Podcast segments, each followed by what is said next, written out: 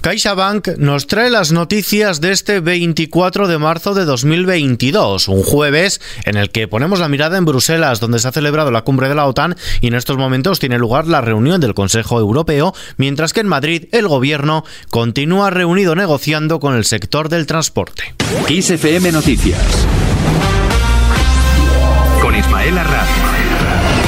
La undécima jornada de paros en el transporte discurre con manifestaciones en diversos puntos del país y con el gobierno y las asociaciones más representativas sentados a la mesa de negociación, aunque los convocantes de la protesta advierten de que no tienen intención alguna de abandonarla. Las ministras de Asuntos Económicos, Nadia Calviño, la de Hacienda, María Jesús Montero y la de Transporte, Raquel Sánchez, llevan reunidas desde las once y media de la mañana con el Comité Nacional del Transporte por Carretera, el mayoritario, para tratar de buscar un consenso en torno a las ayudas para compensar el crecimiento de los combustibles. El presidente del gobierno, Pedro Sánchez, se muestra optimista al respecto. El gobierno de España tiene el ánimo, la voluntad absoluta de resolver los problemas, las demandas que consideramos que puedan ser justas de determinados colectivos eh, económicos que están sufriendo precisamente el alza de los precios de la energía. Y yo espero que dentro de pocas horas podamos tener buenas noticias también en España en el ámbito del sector de transportes.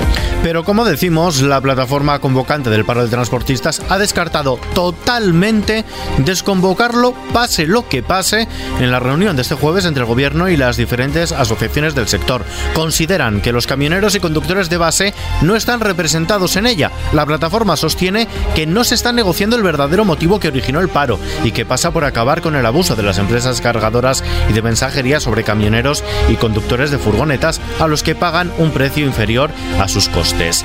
En Bruselas, los líderes de la OTAN han reiterado la condena de la ofensiva rusa contra Ucrania cuando se cumple un mes de la invasión. Han avisado de grandes consecuencias si Moscú decide usar armas químicas en Ucrania por parte de Rusia, que tendría en este caso grandes consecuencias. El secretario general de la OTAN, Jens Stoltenberg, asegura que la alianza ha decidido activar los elementos de defensa química, biológica, radiológica y nuclear de la organización transatlántica. Así lo ha anunciado en la rueda de prensa posterior a la cumbre de los líderes aliados celebrada hoy en Bruselas. Y es que Zelensky ya ha anunciado que se están empezando a utilizar este tipo de armas. Volodymyr Zelensky, presidente de Ucrania.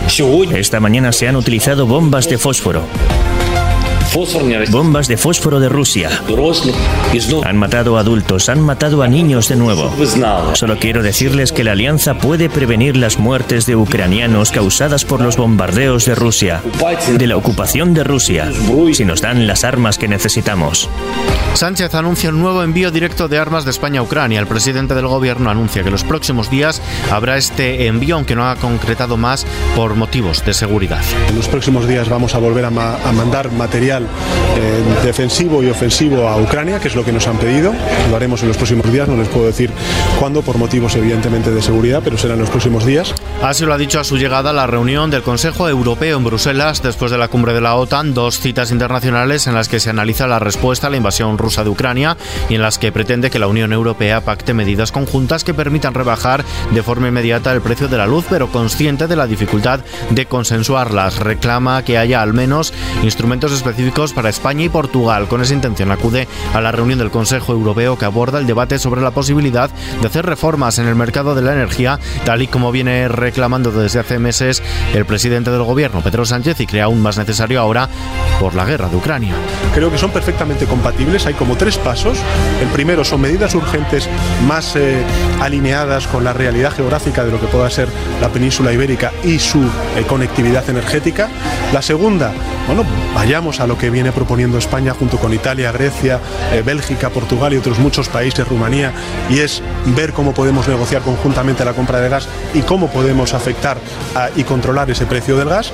Y en tercer lugar, vayamos a una reforma estructural del mercado energético. En este contexto, la guerra baja un punto la previsión de crecimiento económico global en 2022 del 3,6% que había calculado hace seis meses al 2,6% actual, a consecuencia de esos efectos económicos negativos de la guerra de Ucrania ya visibles en la fuerte subida de precios de alimentos y combustibles en el mercado mundial. Y atención también a este dato, más de la mitad de los niños ucranianos han tenido que abandonar sus hogares desde que Rusia lanzó su invasión hace justo un mes, el 24 de febrero.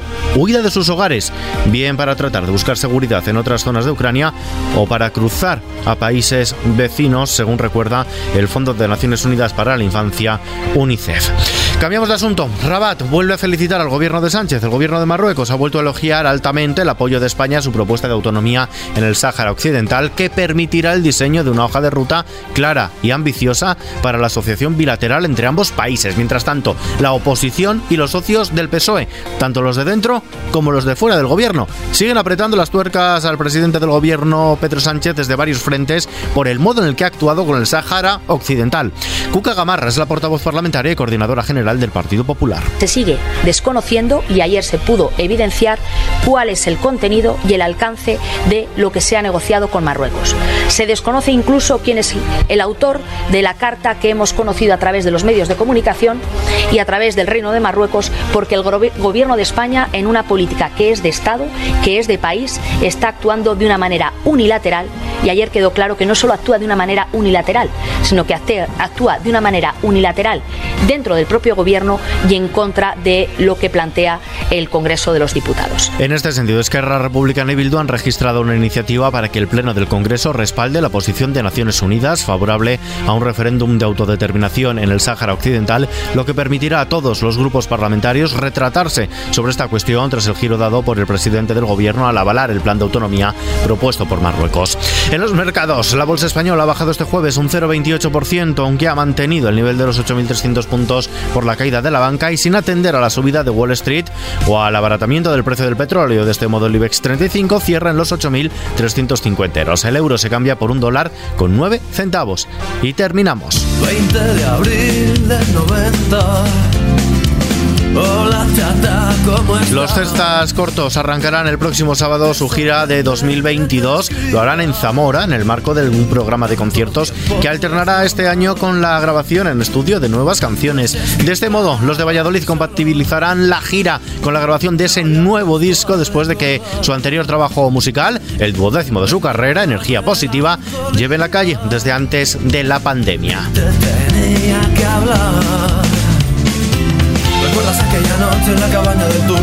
Hasta aquí este podcast XFM Noticias de la mano de CaixaBank. Noticias que continúan puntualmente actualizadas en nuestros boletines informativos de XFM.